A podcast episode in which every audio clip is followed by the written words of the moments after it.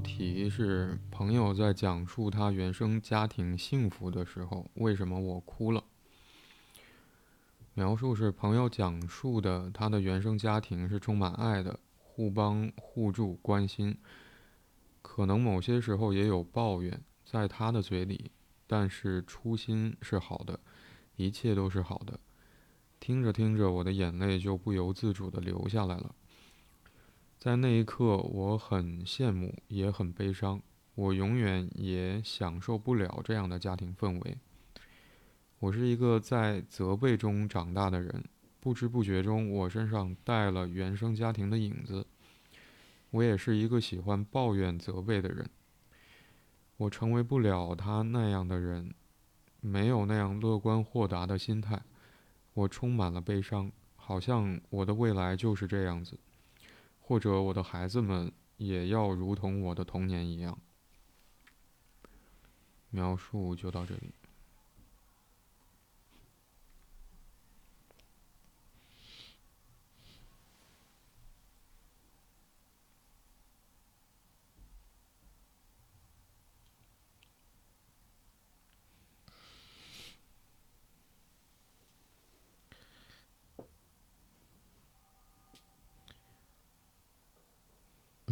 听完之后，挺复杂的。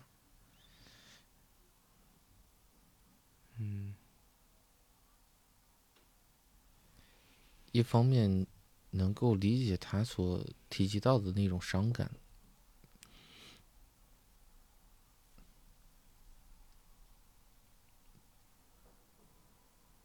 而另外一方面来讲，又会有一种。不能说疑惑，只是只是好奇，就是他的问题，如果是他的题目中的那个问题，就是为什么我哭了？但我我事实上来讲，我会感觉得到，他其实在后边的描述之中已经已经解答过了。嗯，就是他想到了他的他的原生家庭，好像似乎是在这种对比之中。很难不伤感，可能想到了很多这种这种经历之后，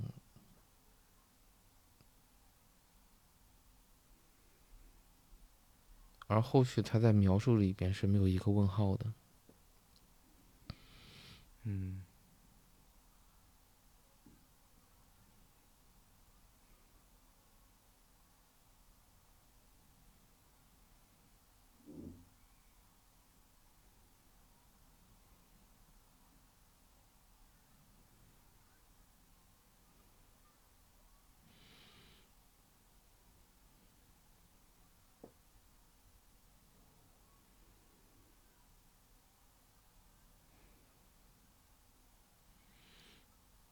所以他的问题是什么呢？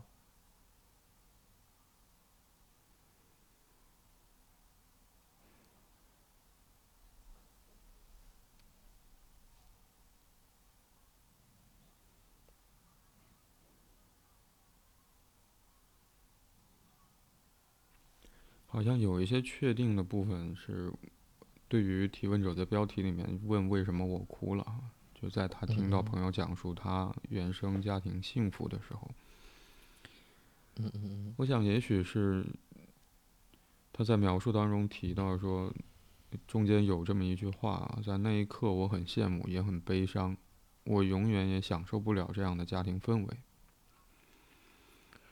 我想那个泪水里面是他所说的那个悲伤的感觉。嗯嗯。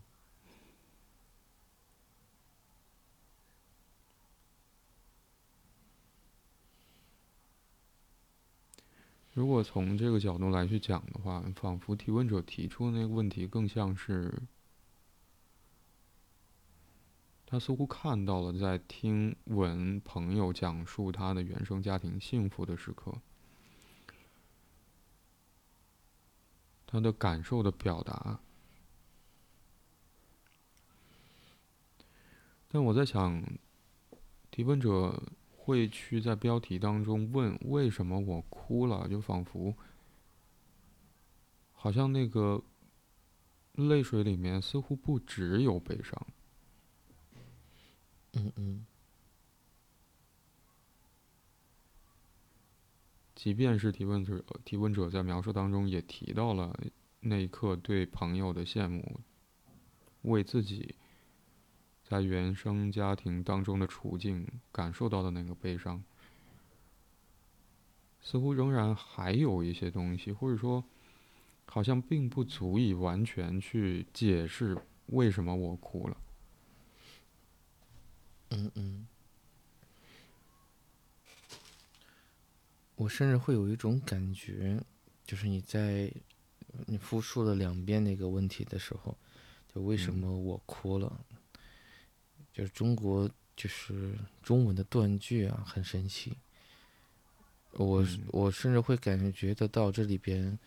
可能还会有一有一种读法，就是就为什么哭的是我？为什么是我在哭？就是这里面好像，因为因为因为这个这个感觉会很，就突突然间会很强烈，就是一个就他的朋友在讲讲自己原生家庭的故事，但好像他没有办法。就是代入或者没有办法沉浸到对方的描述之中，而想到是自己过往的那种，可能是那种悲伤，或者是甚至是委屈的部分。嗯，因为这里因为很容易会因为这种对比啊，很容易会让人想到是公平，就是不公平的时候，我们会或者说这这种落差感或差距感。特别大的时候，我们会感知到一种，嗯，抑制不住的，就因为它是无法平静或者无法平衡的那种那种状态。因为那个哭泣的背后里边，往往对应着，就起码是那个情感的张力是非常强烈的。他说的是那个眼泪不不不由自主的就流下来。还好像也有一点，就是停也停不住，控制是控制不住的。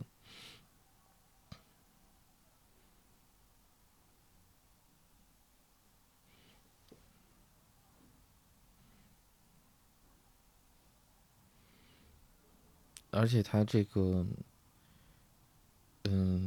用那个就是在文本里边用的那个“留”是留下来的，就是呃留住的“留”。嗯，嗯，不是那个流水的流，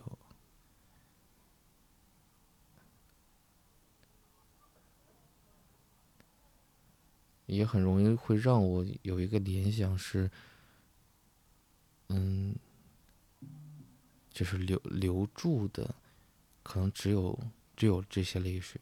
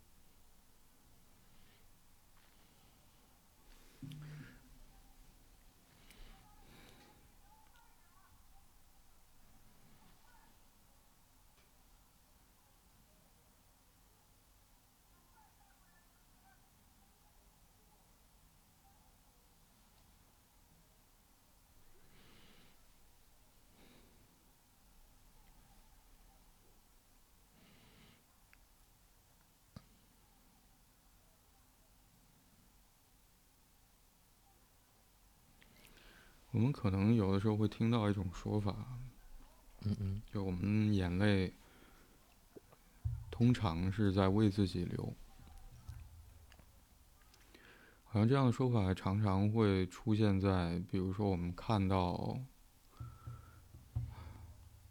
看了一一一出戏，或者看了一部电视剧，看了一个电影，或听了一首歌。或者读到什么东西，听说某一句话。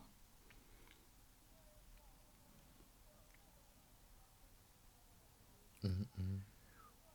我们也许会内心因为看到、听到的内容而受到触动。然后潸然泪下。流下眼泪来。也许我们常常会说，在那一刻仿佛。是感动，哈，是感动。嗯嗯。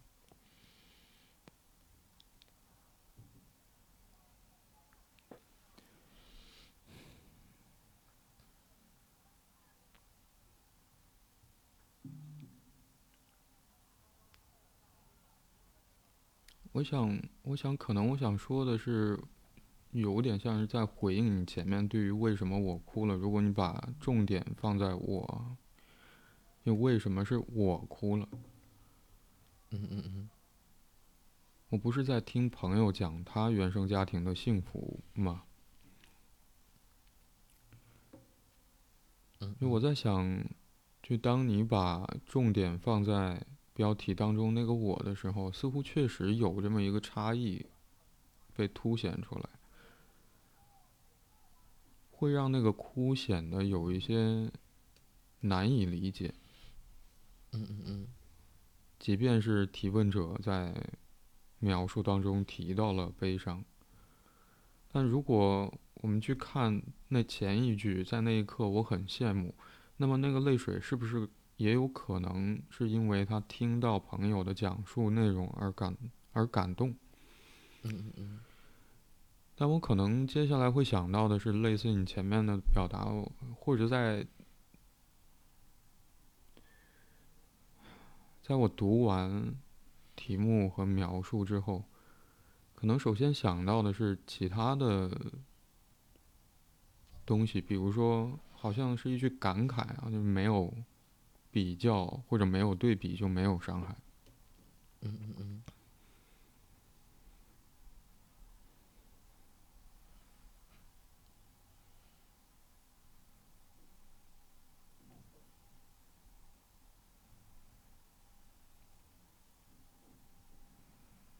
那么在这里，好像那个为什么我哭了的疑问。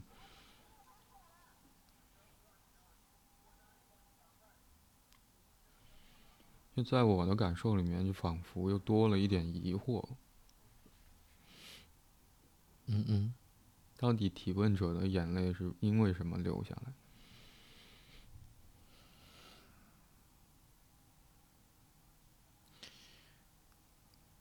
所以，我所以我说，就是怎么讲？当你当你读完整个标题跟。呃，这个描述之后，我认为是很复杂的，就是因为提问者似乎把一些现象，就是给描述出来了，但是好像也有点隐去了。其实他自己，就像这个哭的这个行为，它其实有很多寓意的。就好像很多部分都可以哭，悲伤的哭，难难过的哭，痛苦的哭，愤怒的哭，委屈的哭，就好像这个哭，它是个行为，但它不是只有唯一性的一个解读。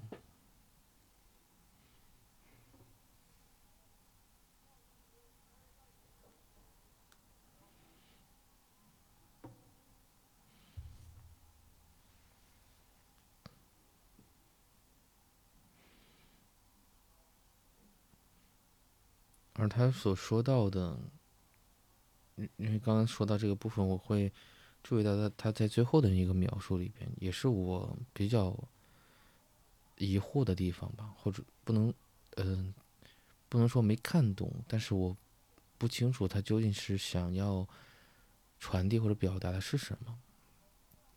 就是他说，那充满了悲伤，好像他的未来就是这个样子，或者他的。孩子们也要如同他的童年一样。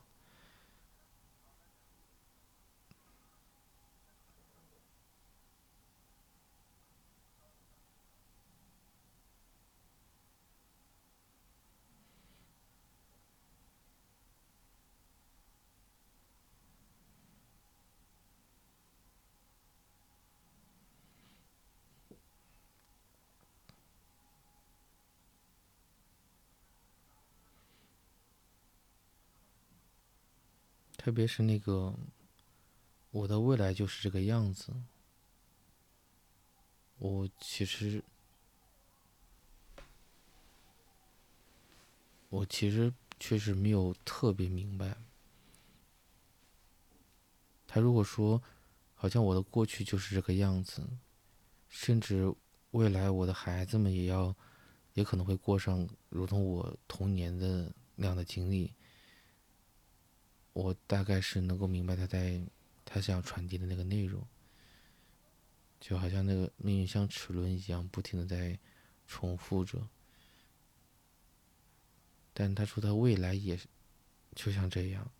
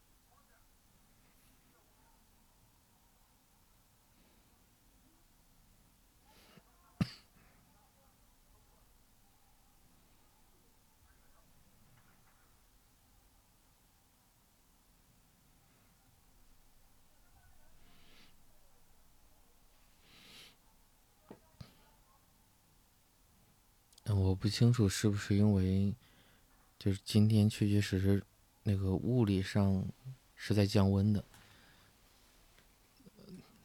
就刚刚那个沉默之前，跟整个沉默的一个过程，我确实会感觉很很很冷。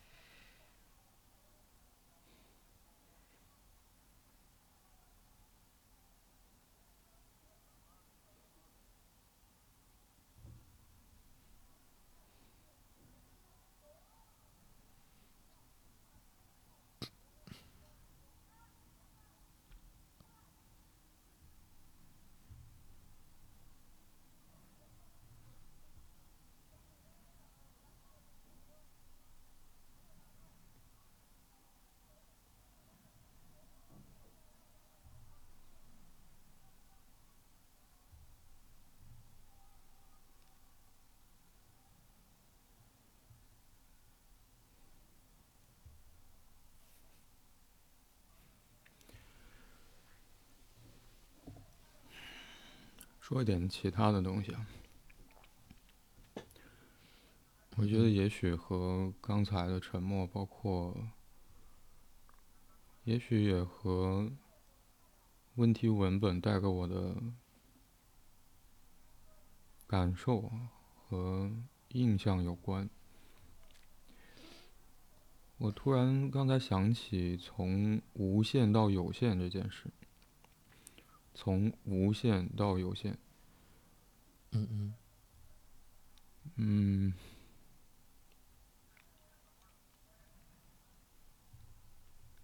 这原本是比昂认为在情绪和心智发展过程当中的倾向，从无限到有限，包括其实某种程度上也可以说明。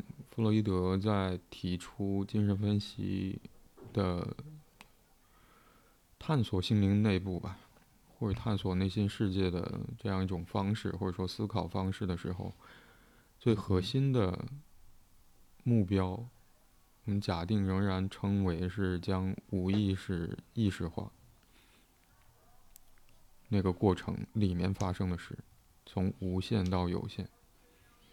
嗯嗯。就当你刚才提到说，嗯，在对于提问者所观察到的，他在听到朋友讲述他的原他朋友的原生家庭幸福的时候，他却哭了啊，他哭了，他也会对于自己的哭泣感到有一些疑惑。会想要了解为什么他在听到他的嗯他朋友的原生家庭幸福的时候，自己却哭却哭了。嗯嗯，有很多种可能。当然，我们如果从只是呃把流眼泪或者哭泣当成是某种情绪的表现方式的话，它的可能性非常多。我同意这一点。嗯嗯。但当我们回到提问者的标题和描述，在他所写下的这些文字作为限定的范围去理解那个哭泣的时候，我会觉得其实有一个非常明显的方向。我仍然可能会想要用对比来去说这个方向，尤其是在描述当中，嗯。提问者第一段其实说的大概是朋友讲述的内容，而朋友讲述的他的原生家庭是充满爱的，互帮互助、关心，可能某些时候也有抱怨。在他的嘴里，啊，但是初心是好的，一切都是好的。这也许是他听到朋友的讲述之后所做的总结。我们也不没有办法从从呃文本当中去确知说他朋友到底说了什么，但是留给提问者的是这样的印象。然后接着就，嗯，好像那个观察的方向就从对朋友的描述转向了提问者自己，而这个观察到的现象是听着听着，我的眼泪就不由自主不由自主的流下来。你刚才提到有一错别错别字，我可能会放在后面。我会觉得也许确实有一些东西留下来了，而接下来的描述内容是那一刻，我很羡慕也很悲伤。好，接下来我会觉得是对比的那个内容。提问者在这做了一个判断啊，我永远享受不了那样的家庭氛围。就我在想，我们可以享受什么？可能是需要建立在有那个我们可以享受的东西的前提之上。而接下来的对比，仿佛也在去确认这件事。嗯嗯。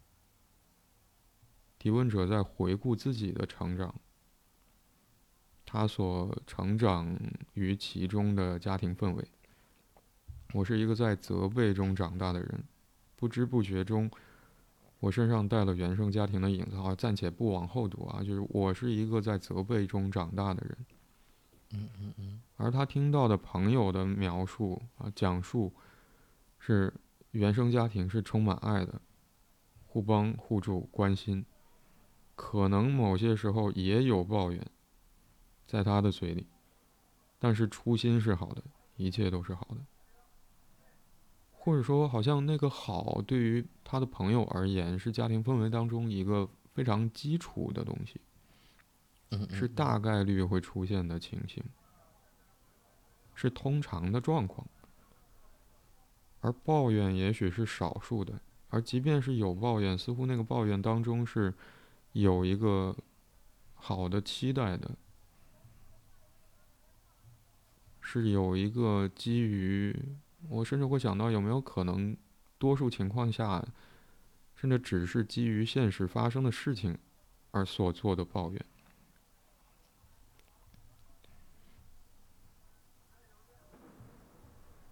好像在这里，我也会忍不住去想提问者所说的，因为他是在一个责备中长大的人，那个责备的意思。嗯嗯，好像这个责备在我的印象里面，如果放在那个对比中去想的话，我甚至会猜想，这个责备似乎更多的时候是，就是冲着提问者去的。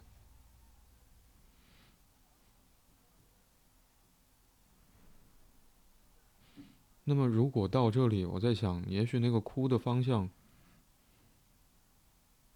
或许像你前面提到的，那个如果把重音放在我上的话，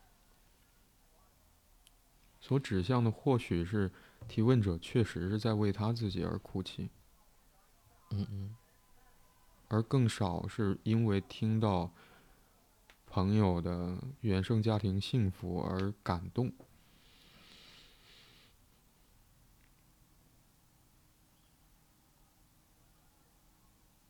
但我想，是不是只有悲伤？我会觉得，也许不是。你也注意到这个部分，就是不知不觉中，提问者写道啊，不不知不觉中，我身上带了原生家庭的影影子。我也是一个喜欢抱怨、责备的人。我在想，这个观察可能是一个非常深入的过程。对于提问者而言，或者说对于一个人而言，他会看到说：“哦，原来我身上也出现了让我倍感痛苦啊，也许是痛苦，也许是悲伤，也许是其他的，也许是愤怒，嗯嗯，受伤，也许我想笼统一点来去说的话，我身上也出现了一些让我感到受伤的。”在与对方打交道的过程当中，可能原先对方对我做的事情，如果回到我是一个在责备中长大的人，那么提问者常常是被责备的那个人。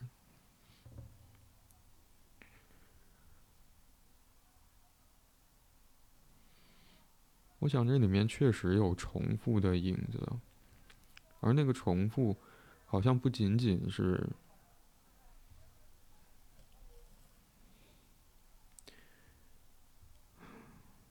提问者在描述的结尾说这么一句话：“我呃，好像我的未来就是这样。”也是你刚才觉得疑惑的那句话，或者我的孩子们也要如同我的童年一样。好像这个重复在提问者这句描述里面，似乎未来会发生在他和自己的孩子之间。我想，这也得益于提问者会观察到说，就如今呃呃不觉不不知不觉中，我身上带了原生家庭的影子。我也是一个喜欢抱怨责备的人。嗯，好像提问者会预计，嗯，或者推测，或者预测。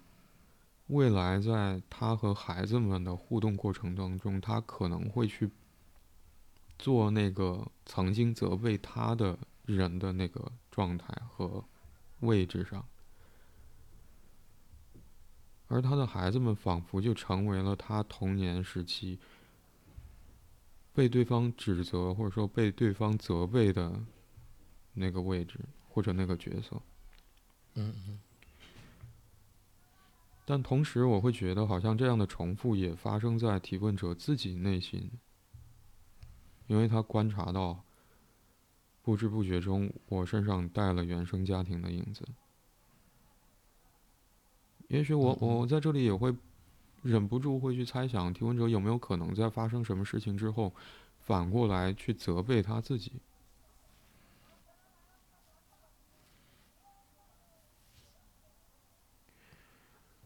无论是这个重复发生在提问者自己一个人内心，这是他观察到的，还是发生在未来他和自己的孩子们的关系之间，这是他预测的。嗯嗯嗯。而无论是这个观察还是预测里面包含的，你前面提到的那个重复，重复，其实都会，我想这是会让人感到绝望的。永远都是如此，不会有任何改变。事情只会像以往我经历的一样，不断的重复发生，仅此而已。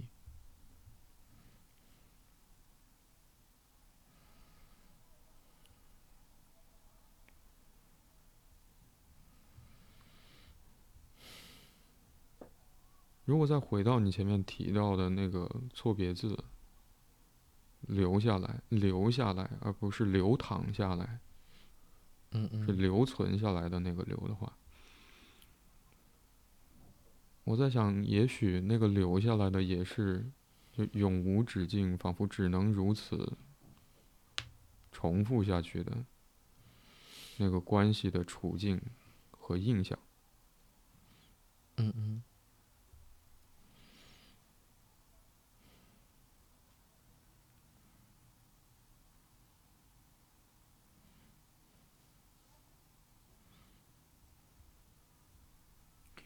但我在想，其实重复是一个无限、无限的东西，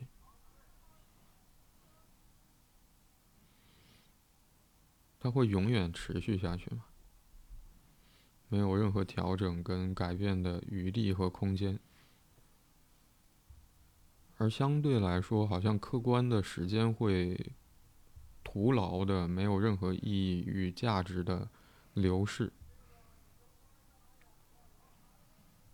好像没有任何新的东西发生，嗯，同时既是凝固了，好像也是无限了。哦，我甚至想到，当，呃，是去年啊，今年二四年，去年有一个一度非常受观众喜爱的综艺节目叫《向往的生活》吧，在去年的时候完结了。嗯嗯嗯，黄磊在其中对刘宪华说这么一句话：“他说，停止啊，就可以永恒；停下来就是永远。”嗯嗯。当然，或许在那句话被说出来的那一刻，是，因为他们希望能够去留存，或者说保留。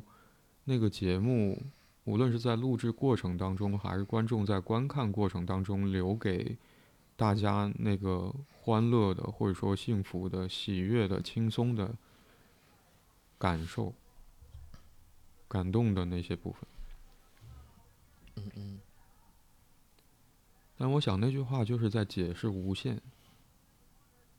如果回到我们讨论的这个问题当中。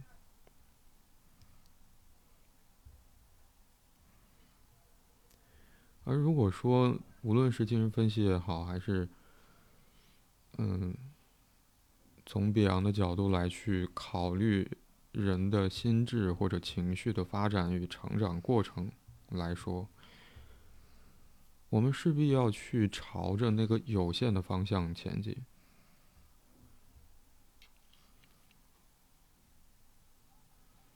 嗯。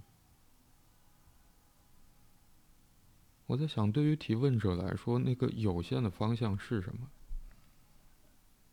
相对于他在描述当中所呈现的那个刚才让你想到重复的，或者说让让我会觉得好像永无止境的那个东西而言，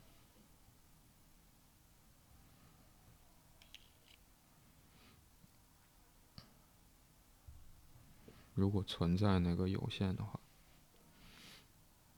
嗯嗯。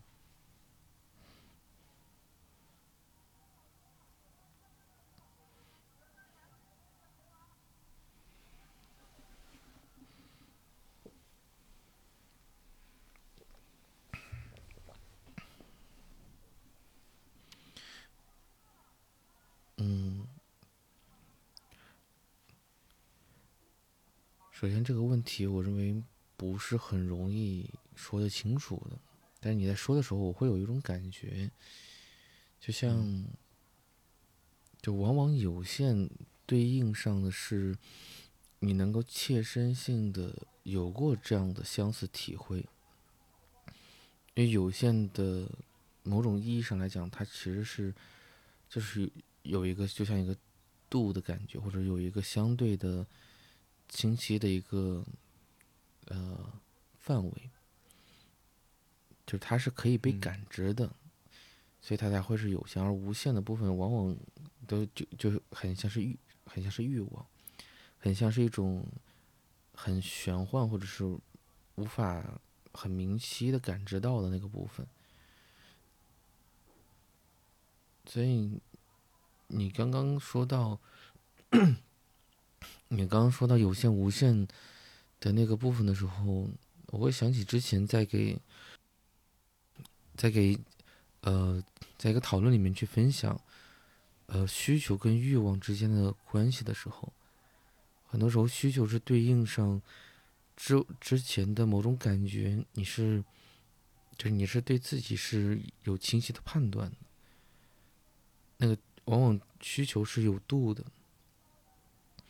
而欲望往往对应上的是，可能它不，呃，它也许是指向于贪婪。但更多的话是指向于那种缺失，就是没有得到过，或得到不得到，但又没有满足的那个部分而言。就很多时候，那种很夸张的这个欲望，往往对应上的是可能就是那种，比如温饱，比如说最基础的部分，但是没有办法，没有办法很稳定的得到过，或者是这种体会是很夯实的。那他可能就会转而变成的是一种呃遏制不住的一种欲望感，或者说所谓的贪婪性的一种一种表现。所以，可能这个有限，我就像这个提问者所说到的，就是他这个朋友所说的这种互帮互助的关心，初心都是好着的这种基础性的体会。也许在他过往体体验里边，也许是体验到过，但可能都不足。像吃三碗米饭你才会饱，是饱腹，但是你可能每次都吃吃不到一碗米的时候，那这个那个饱的感觉是没有，是是是没有体会的。你好像吃了，但是好像你的感觉又又仿佛什么什么也没有吃。那它。就容易会让人让你想到一种对无限的一种一种一种偏执的感觉，就好像你你一定要填满，或者说你对于这个食物或者就是所谓象征层面的这个部分，会有一种遏制不住的想要控制、想要获得，可能就会成为一种欲望的感觉。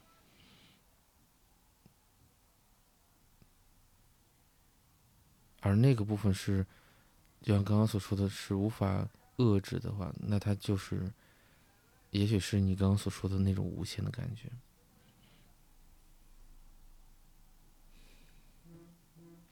就像，嗯，之前有听一个，嗯，讲遗传学的老师在讲，就我们现在的，现在很多人出现的这种肥胖。除了，除了我们营养过剩以外，实际上我们更早之前的基因里边，就我们的先人实际上是在在那个饥荒的年代里边能够存活下来的，所以我们更多的时候实际上是能够耐受着饥饿，反而面对这种特别就高蛋白、高脂肪、高高热量的这个部分，实际上反而是嗯，有可能是很不耐受的。所以我们现在才出现了这种就是身体的肥胖的各种各样的问题。我在想，可能提问者最后里边所就我刚刚所说的那种疑惑的感觉，是否也跟这部分有关系？因为他没有感知过，而当别人说到的时候，他可能也不敢想，因为他以往的经验或者是。就加引加引号的基因里边，是是没有，是很不耐受的。他也很难幻想得到，如果真的发生的话，那又会是什么？那也许就像，就现在的这种营养过剩或者脂肪过多的这种状态一样，很多的这种，呃，吸收上的问题或者代谢方面的问题，成为了一个主要的主，就是它可能是一种负担。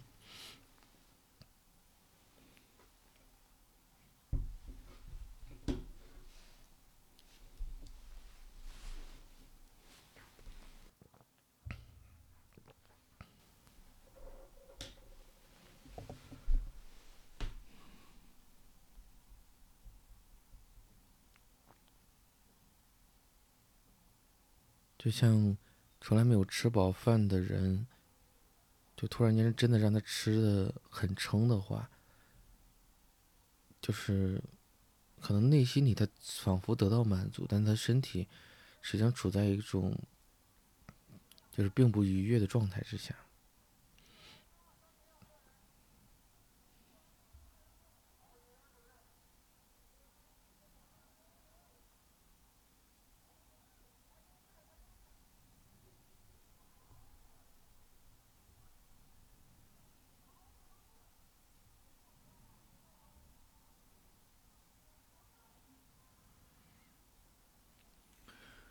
我想，也许刚才我提的那个问题难回答，是因为，嗯，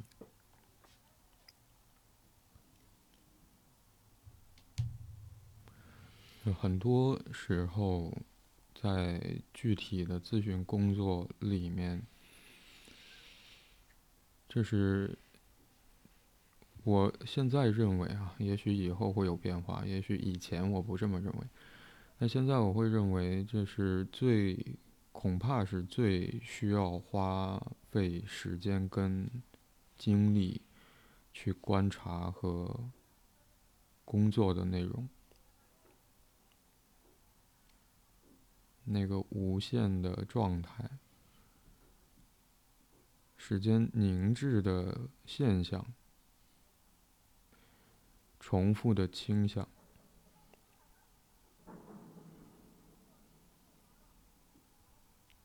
而显然，这是我们在讨论一个问题，无法用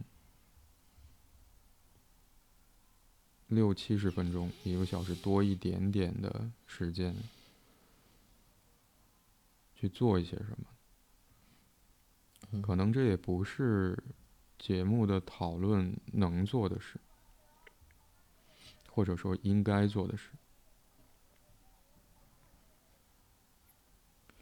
但或许我提出那样的问题是，好像是想要在知觉或者意识层面去对这个现象做一点点观察，或者说在提问者的描述当中去试图寻找可以支撑那个有限的方向浮现出来的。可能性，比如说，也许我会觉得刚才你所说的那个无限的，你的回答其实很多时候是在工作过程当中的经历，或者说就是工作的方向和内容。但我会觉得，在提问者所写下的这些文字当中，我确实会感受到有一些字眼跟有限有关。比如说，我是一个在责备中长大的人，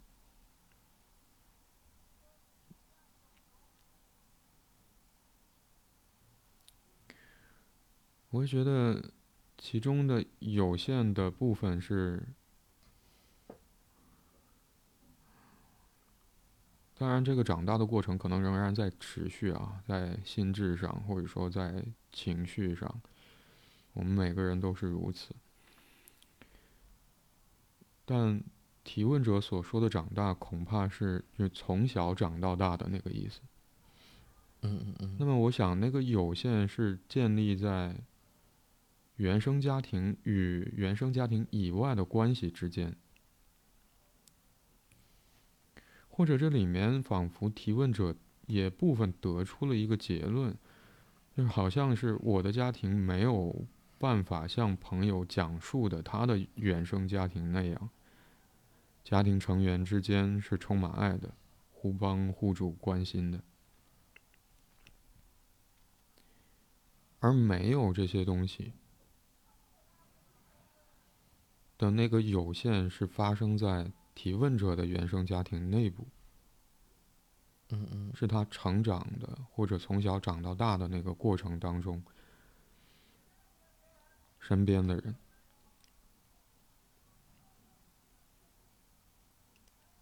这是第一个有限啊。而第二个有限，我在想有没有可能，其实发生在提问者对他的朋友的观察。我想有没有可能啊？就当提问者对于朋友的印象，或者说对朋对朋友的成长的过程、原生家庭的氛围的印象是充满爱的、互帮互助、关心的，可能有些时候也有抱怨在他的嘴里，但是初心是好的，一切都是好的。如果带着这样的印象，或者提问者的朋友的原生家庭带给他这样的印象，有没有可能很容易发生的事情，就像提问者对自己的观察一样，不知不觉中我也身上带带上了原生家庭的影子，我也是一个喜欢抱怨责备的人，而对于他的朋友而言，有没有可能发生的是？在不觉不呃不知不觉中，好像朋友也是一个内心充满爱的、愿意去帮助他人的、带有关心的。可能有的时候也有抱怨，但是在他的嘴里，但初心是好的。有没有可能他的朋友也会像他的原生家庭一样？如果是这样的话，那么我会觉得这发生或者在这里其实是出现了第二个有限的影子。有没有可能他的朋友并不会经常责备提问者，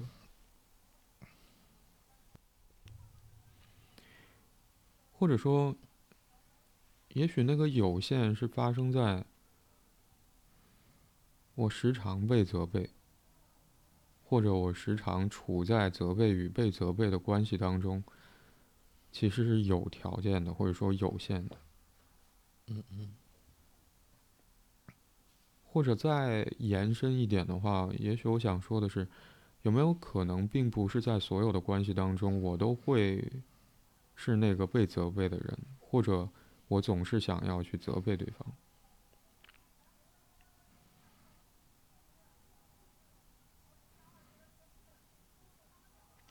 但我在想要看到这些东西，其实也很痛苦。这意味着在那个对比当中。所呈现的内容不得不以某种方式被人看到或者被接受下来，就是好像我的原生家庭里面很难找到我朋友讲述的他的原生家庭里面那个氛围的组成元素，比如说爱，比如说关心，比如说帮助，比如说那个好的部分。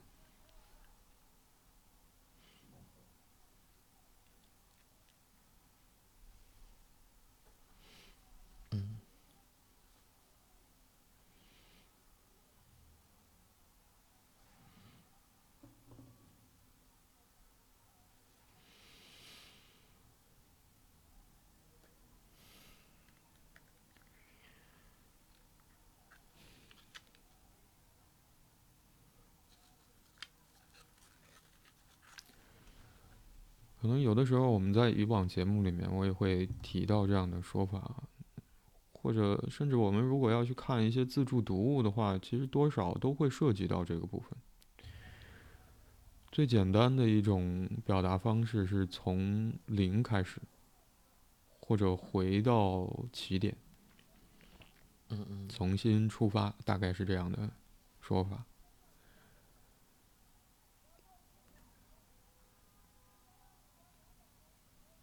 而那个起点是，好像我们不得不要去接受我来自于哪里。嗯嗯。而对于提问者来说，好像就是他在描述当中写到的这么一句话：“我是一个在责备中长大的人，无论我到底有没有做错什么。”嗯。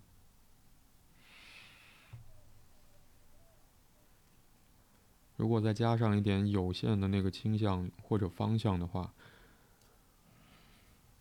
或许是，也许这种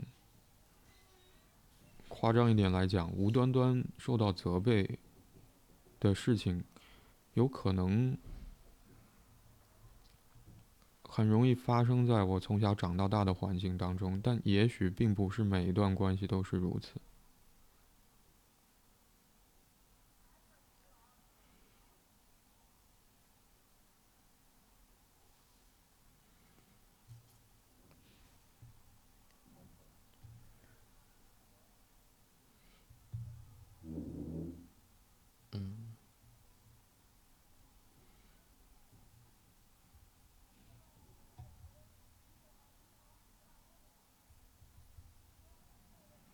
我想这是最困难的一件事。回到起点，或者说从零开始，或者回到当下。我想在这里，这个当下其实有点像是弗洛伊德对于强迫性重复现象的描述，是某些经历好像我们会很容。无意识、无意识层面，容易把它当成是现场的体验，而非是过往经历或者历史的一部分。我想这是那个困难的，也是提问者在描述最后，好像想要去呈现出的，他发现的那个，你刚才所说的重复的那个倾向，永恒的。嗯嗯嗯。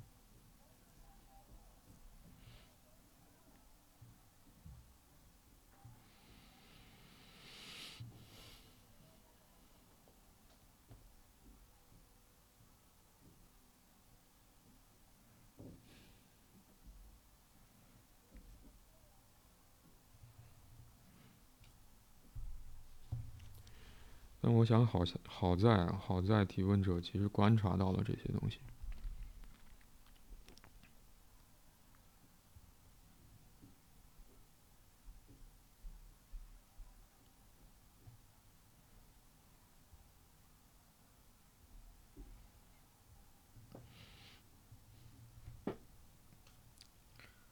所以他才仿佛问了，又仿佛没有什么也没有问。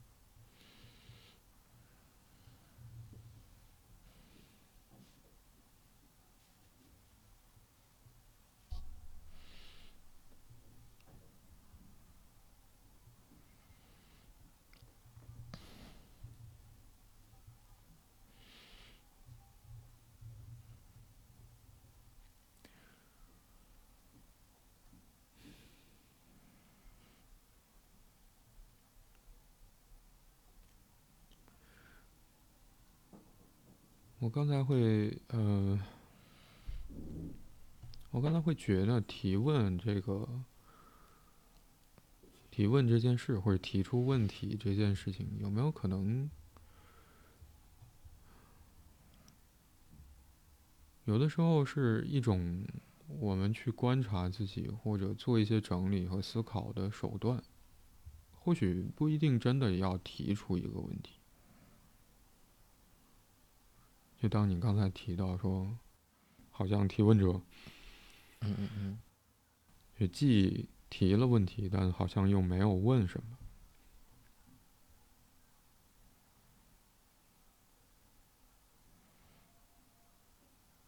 或者说，也许有更多的事情比提问，或者在所谓提出一个问题的时候，对自己的观察和进行一点思考。对于某种情感的体会，可能远比那个要提出一个等待解答的问题更重要。嗯嗯嗯。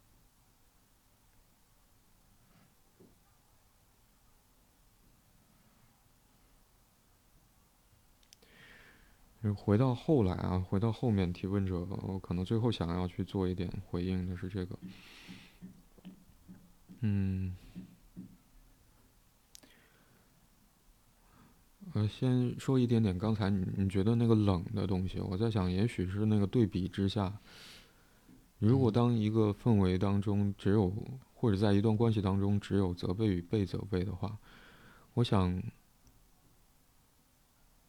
也许我们不知道还有什么，但起码或许在他提问者和朋友的讲述内容做对比的时候，所衬托出来的是那个没有爱，而相对来讲，朋友的讲述是原生家庭充满爱。因为我在想，没有爱是会让人感到冷的。嗯嗯嗯。而如果再回到最后，嗯，想到什么？嗯嗯，没有，嗯，继你继续说下去。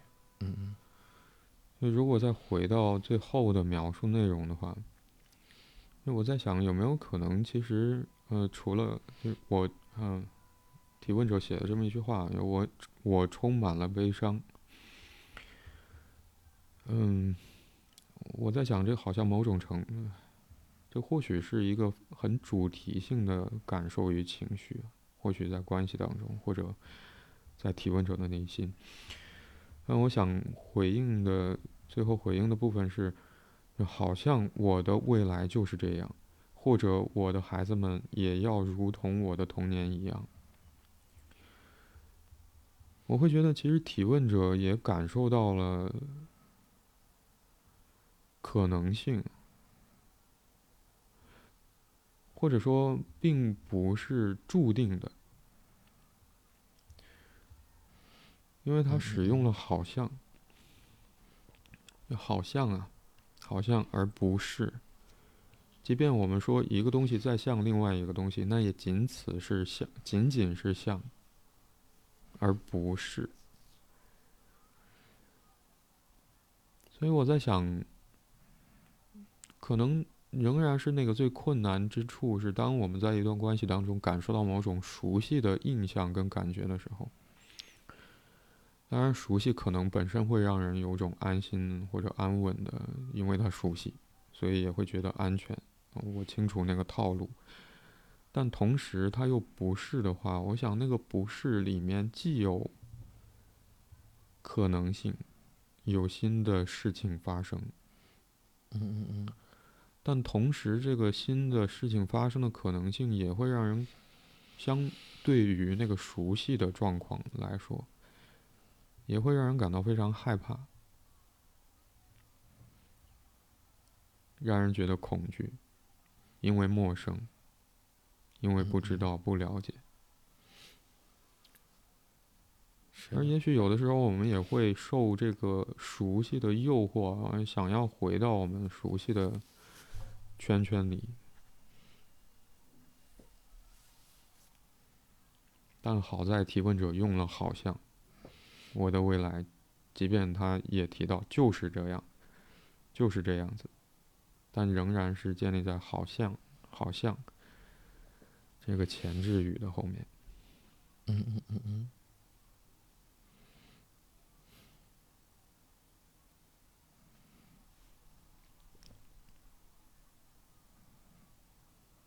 我想，对于一个问题的讨论，可能或者仅从一个问题文本去试图，对于节目来说，是我们在试图去理解提问者的处境啊。嗯嗯。但如果是提问者自己的话，从一个问题文本去延展到此，我想作为一个思考。或者重新出发的开端，或许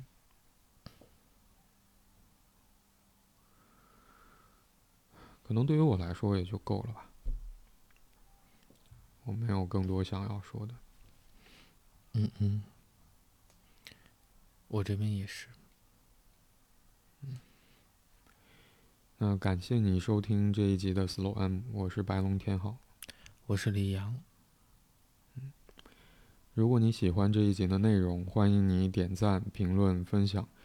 如果你有任何关于节目内容的想法和建议或意见，或者想要分享你所关心和在意的事情，可以通过节目描述栏里的邮箱发邮件给我们。现在你可以通过喜马拉雅、小宇宙、网易云音乐、Moon FM、苹果播客、Spotify、Google Podcast、Pocket Casts 等平台订阅并收听 Slow M。今天我们就讨论到这里，拜拜。拜拜。